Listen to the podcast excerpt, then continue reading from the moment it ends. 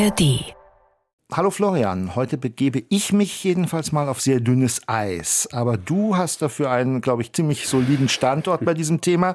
Wir reden nämlich über Computerspiele oder soll ich besser Games sagen?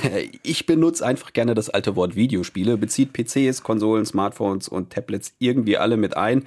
Wobei Spiele klingt halt immer so nach dem Klischee des unnützen Zeitvertreibs ohne Sinn und Zweck. Aber mit dem Thema könnten wir jetzt schon wieder eine weitere Folge füllen.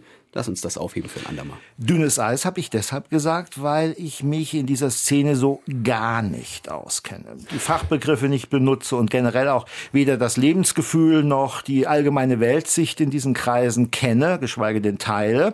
Da bist du anders unterwegs. Dir eilt ja der solide Ruf voraus, der Medienkross und Quer Games Experte zu sein. und du hast ja auch gesagt, lass uns mal über Games als Supermedium der Zukunft sprechen.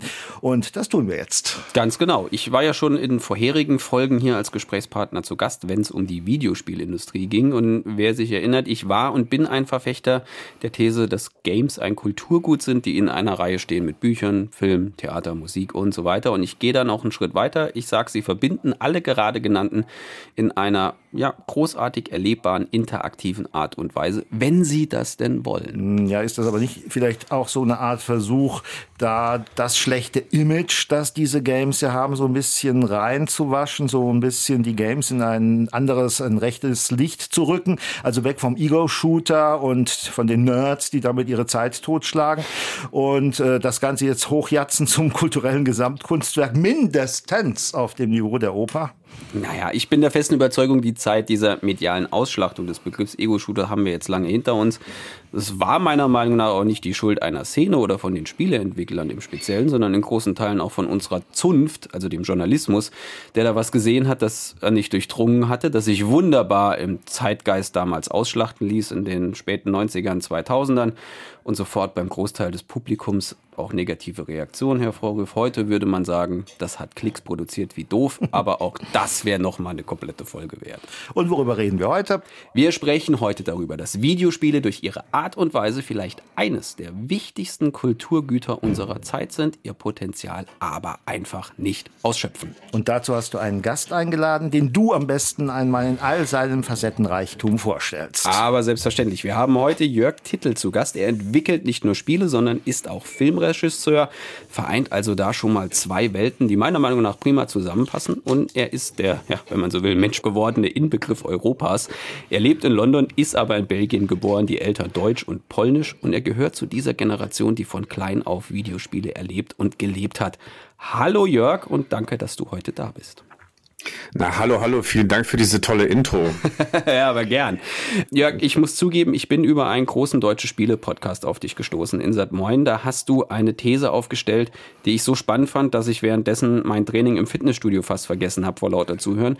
Du sagst, Videospiele sind quasi das ultimative Kulturgut, das kulturelle Schweizer Taschenmesser, wenn man so will, aber es wird nicht genutzt.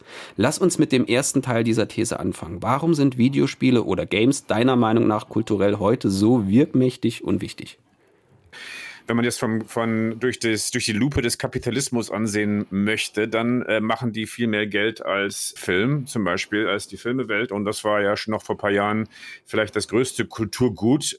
Ja, die Spiele sind da, wir sind angekommen sozusagen. Aber ich bin schon, seitdem ich ein Kleinkind war, äh, fand ich immer Spiele toll. Ich meine, das erste Mal, das war im Jahre 86, habe ich mich reingesetzt in Outrun, in so ein, so ein Ferrari von Sega in Brüssel und meine Füße konnten kaum an die Pedalen ran. Und ich bin verreist in so eine tolle Traumwelt und ich fand das einfach unglaublich. Und niemand hat, hat mich versucht, darin umzubringen.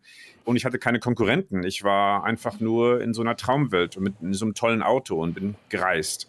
Und dieses Gefühl sieht man selten in Spielen. Man spricht von dem, dass wir, dass wir irgendwie wegrennen müssten, irgendwie von unserer Realität. Aber ich möchte nicht wegrennen. Ich möchte verreisen, was lernen, was Neues erfahren und das dann mit nach Hause bringen und vielleicht mein Leben dadurch auch verbessern können.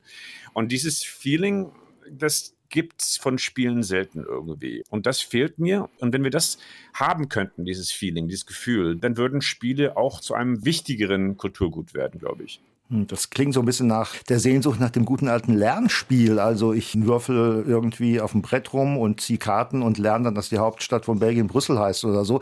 Und dann, dann ist es ein gutes Spiel. Und wenn ich da nichts lerne, sondern nur Mensch ärger dich nicht spiele, dann bin ich raus aus dieser Welt, wo alles gut ist. Oder habe ich das jetzt falsch verstanden? Nein, aber ich meine, in Outrun habe ich nichts gelernt. Ich bin am Ferrari herumgefahren. das war einfach schön. Davon lernt man auch was. Also wenn man jetzt dann zum Beispiel Fitness macht oder, oder ins Yoga-Studio geht, dann äh, lernt man im Endeffekt nichts anderes als besser mit sich selber umzugehen und mit der Welt um sich herum. Es geht mir auch nicht darum zu sagen, dass Brutalität keinen Platz im Spielen hat. Hat sie auch. Aber Brutalität ohne Sinn und ohne Kontext ist ein Problem. Die Videospiele sehen sich selber nicht als Kulturgut an. Die sehen sich als Content.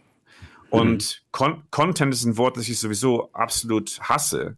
Wenn man das auf Deutsch übersetzt, dann ist es noch schlimmer. Das ist Inhalt. An welchem Inhalt arbeitest du jetzt? Und wenn du jetzt zum Beispiel an, einen, an, an Martin Scorsese gehen würdest und sagen würdest, was ist Ihr nächster Inhalt, Herr Scorsese? dann, das wäre verrückt. Also, und, und das ist das Problem. Die, die Videospielewelt ist so vereint mit der, mit der Welt der Technologie, mit Data Companies und so weiter, mit Microsoft und Netflix und bla bla bla, dass alles mittlerweile zu Content wird. Und deswegen hat es mit Leuten, die nicht Gamer oder sich nicht als Gamer ansehen, weiterhin so eine, so eine, so eine schlechte Reputation, weil da sagt mich, oh ja, siehst du, das ist alles dumm, ist alles dämlich. Nein, ist es auch nicht. Spiele sind Kultur, aber die dürfen sich nicht mehr wie eine Technologieindustrie benehmen. Und, und das möchte ich inspirieren. Woran liegt es? Wenn ich mir jetzt die großen Spieleentwicklerstudios angucke, da sitzen CEOs, die könnten auch Waschmaschinen verkaufen. Ich glaube, die sind von ihrem Produkt der Spieleentwicklung komplett entkoppelt. Liegt es an denen oder liegt es daran, dass das Publikum, also wir Spielerinnen und Spieler, einfach nur, ja, sagen wir mal, Fast Food Gaming haben wollen und nicht großartig drüber nachdenken wollen, was wir da eigentlich machen? das Komische an Spielen ist es, die sind das engagierteste Medium in der Welt. Man macht ja was, wenn man spielt. Aber man denkt auch ganz wenig, wenn man spielt. In ganz vielen Spielen. Ich sage ich sag ja nicht, dass alle Spiele so sind.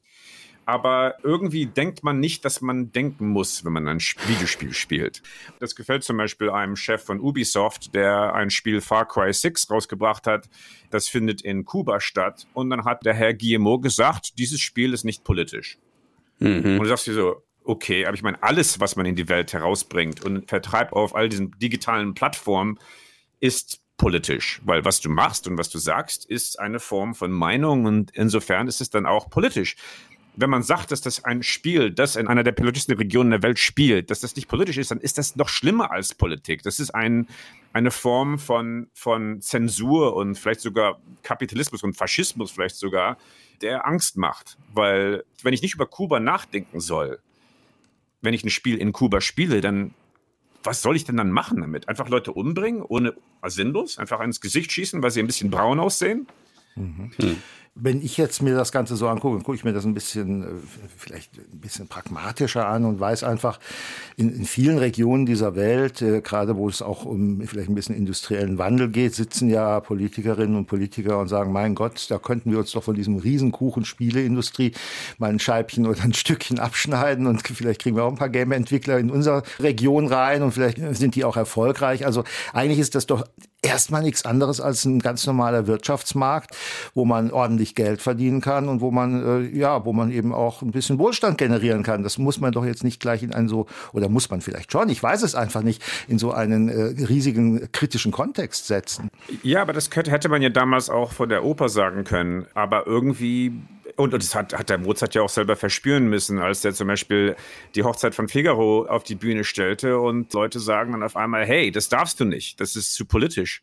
Das hat ihn nicht gestoppt damals. Aber wir müssen Meinungen haben und wir müssen Sachen sagen, weil sonst verlieren wir unsere eigene Menschlichkeit. Wir machen ja nicht nur Produkte.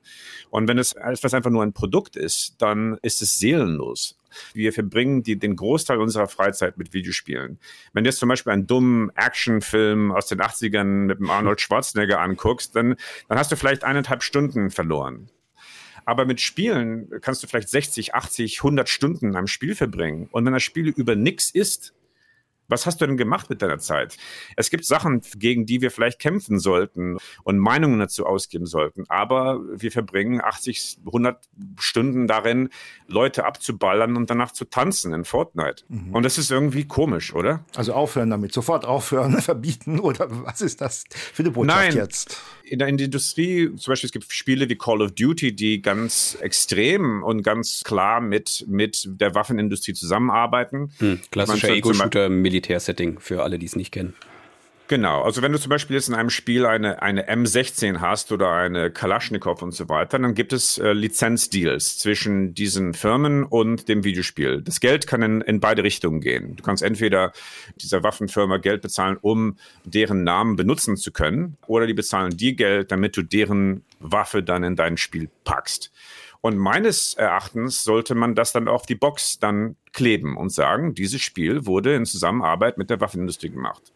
Es geht nämlich darum, um dieses Spiel zu verbieten. Aber ich möchte, dass Leute darüber nachdenken, bevor die etwas spielen. Hm. Und, und, und dann auch sich sagen, okay, möchte ich meinem Kind das kaufen? Hm, vielleicht nicht. Oder werde ich trotzdem das meinem Kind kaufen oder für mich selber und dann eine Diskussion darüber führen? Weißt du was? Dieses Spiel wurde gemacht und die haben zusammengearbeitet mit der Waffenindustrie. Und deine Großeltern wurden zum Beispiel von solchen Sachen abgeballert. Bist du okay damit? Hm lass uns zumindest darüber nachdenken, was wir spielen. Also ich meine, es, es, gibt ein anderes Spiel, zum Beispiel Animal Crossing, das super populäre Nintendo-Spiel mit ganz süßen kleinen Bibern und anderen Charakteren, die auf so einer kleinen Insel herumlaufen. Und es war in der Pandemie ganz, ganz populär und alle haben das gespielt mit der, miteinander. Und es ist eine ganz positive sozusagen Scheinwelt, wo man so ein kleines Haus hat und das vermietet man von irgendeinem so, so einem reicheren Biber oder keine Ahnung, was er ist. und der möchte dann Geld haben dafür und dann muss man ganz viele Äpfel und andere Früchte sammeln und überall und man muss, überall, muss so einer Schaufel herumlaufen und alles ausgraben um sich herum, um mehr Knete zu sammeln. Und dann hat man noch mehr Knete und dann kann man ein größeres Haus haben und dann kann man noch mehr kaufen und reinstecken. Und dann hat man auf einmal ein Boot und dann kann man mit diesem Boot zu anderen Inseln fahren und dann kann man dort auch anfangen zu graben. Mhm. Und man gräbt überall, man stiehlt überall Sachen. Und wenn ein Charakter sich so in einem Buch oder in einer Oper oder in einem Lied benehmen würde, dann würde man sagen, das ist ein Soziopath. Ich meine, das ist ein absolut Wahnsinniger, oder? Man würde sagen, das ist ein Imperialist, ein absoluter Narzissist. Was, was ist denn verrückt? Was ist denn ein Problem? Äh, du, du kannst ja nicht auf meine Insel jetzt fahren und alles ausgraben wie so ein Wahnsinniger. Aber in Animal Crossing machen wir das und wir denken nicht darüber nach. Wir finden es süß und es macht einfach Spaß. Mhm. Aber warum? Denkst du, dass Entwickler dafür noch kein Gefühl haben, sich nicht trauen, das dann auch entsprechend zu thematisieren, weil ansonsten wird es nicht veröffentlicht, weil es ist einfach nur das Interesse da, ein möglichst erfolgreiches Spiel zu machen? Oder woran liegt das? Weil was de deine Botschaft ist ja es muss mehr politisch werden, weil es ist so oder so politisch. Also ich möchte nicht, dass Spiele politischer werden. Ich möchte, dass nachgedacht wird, bevor man etwas macht. Ich möchte einfach nur, dass die Entwickler darüber nachdenken, was sie machen und warum sie das machen. Das ist alles. Und das klingt irgendwie dämlich vielleicht. Es ist irgendwie so banal zu sagen, denk nach über das, was du machst. Aber das machen wir nicht, weil die Mechanik wurde mittlerweile automatisiert. Also die meisten AAA, wie man sie nennt, die großen Big-Budget-Spiele wie Last of Us und God of War mhm. und so weiter, sind immer noch dasselbe Spiel wie Tomb Raider, aber mit besseren Grafiken. Mhm. Also, du machst also ein Spiel aus den 90ern, eins der ersten Action-Adventures, ja.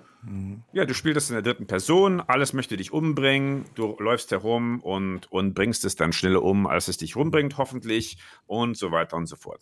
Das ist Gameplay. Wir nennen das Gameplay. Oh, that's good Gameplay. Oh, die haben dieses, die haben das Umbringen besser gemacht und es ist noch fluider als in dem Spiel davor.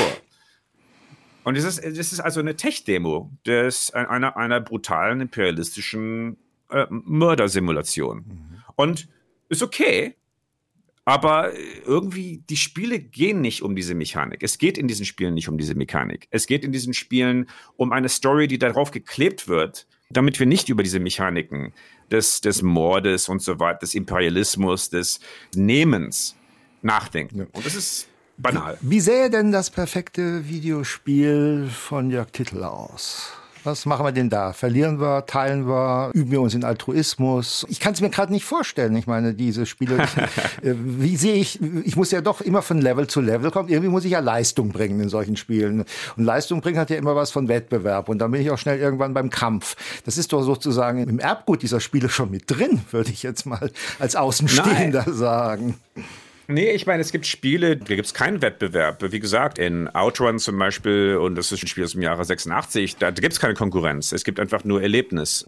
Man kann auch Sportspiele machen, die zum Träumen bringen und man spürt sich besser drin und man kann auch sozial sein mit anderen Leuten. Aber ich möchte auch in Zukunft ein sehr, sehr brutales Spiel machen, aber das uns an die Realität der Brutalität zum Nachdenken gibt. Es geht mir nicht nur um Pazifismus und es geht mir auch nicht um irgendwie jetzt was beizubringen. Ich habe ja auch keine Ahnung. aber ich, ich möchte, dass man nachdenkt während des Spielens. Und ich glaube, wenn wir das machen, dann werden wir auch mehr spüren. Und dadurch werden auch Leute, die sich jetzt nicht als Gamer betrachten, sich sagen, okay, es gefällt mir das besser jetzt, dass diese Videospiele die Welt dominieren, aber nicht verdummen. Mhm. Und das wäre das sozusagen, was man noch rausholen könnte aus diesem Kulturgut, diese Selbstreflexion. Absolut. Jörg, vielen Dank, dass du bei uns warst. Viel Erfolg mit deinem aktuellen Spiel The Last Worker, kam gerade raus und weiterhin auch mit den künftigen Projekten. Vielleicht sprechen wir noch mal in ein paar Monaten, ob sich was in der Szene getan hat wir müssen Sachen verändern, aber was mir total gefällt, und ich möchte euch dafür danken, dass diese Diskussionen jetzt geschehen und, und stattfinden und dass die jetzt wichtig werden. Weil es ist ein Problem der Gegenwart, nicht der Zukunft. Wir müssen diese, diese Gespräche jetzt führen, weil für mich ein Kulturgut muss um, um den Abendtisch diskutiert werden. Und Spiele sind immer noch peinlich als Diskussionsthema im Großteil der Familien. Und, äh, und das, das möchte ich verändern. Absolut, sollten wir diskutieren. Jörg, nochmal ganz, ganz lieben Dank. Danke euch. Sehr gerne. Und äh, dich muss ich ja jetzt nicht fragen, ob du jetzt schlauer geworden bist, äh, Florian. Ich, ich, ich fange an zu ahnen, welche Fragen in dieser Welt von Bedeutung sein könnten. Ja, hält denn jetzt in deinem Wohnzimmer eine Spielekonsole Einzug, Thomas? Nein. Nee, aber immerhin, wir, wir denken nach. Wir, wir haben ein Kulturgut, das wirklich auch auf einem hohen Niveau funktioniert, muss man ja ehrlich sagen. Ich bin immer, wenn ich mal sowas sehe, überrascht, wie gut das inzwischen ist. Ja. Und äh, wir wären schlecht beraten, wenn wir das aus dem Auge verlieren würden. Absolut. Und es erreicht in Deutschland 35 Millionen Menschen im Schnitt. Also es hat seine Relevanz. Ein bisschen mehr als dieser Podcast. Ein bisschen genau. mehr. Alles klar. Ich danke dir. Ich danke dir, Thomas. Tschüss. Tschüss. Medien. Cross und quer. Der Podcast.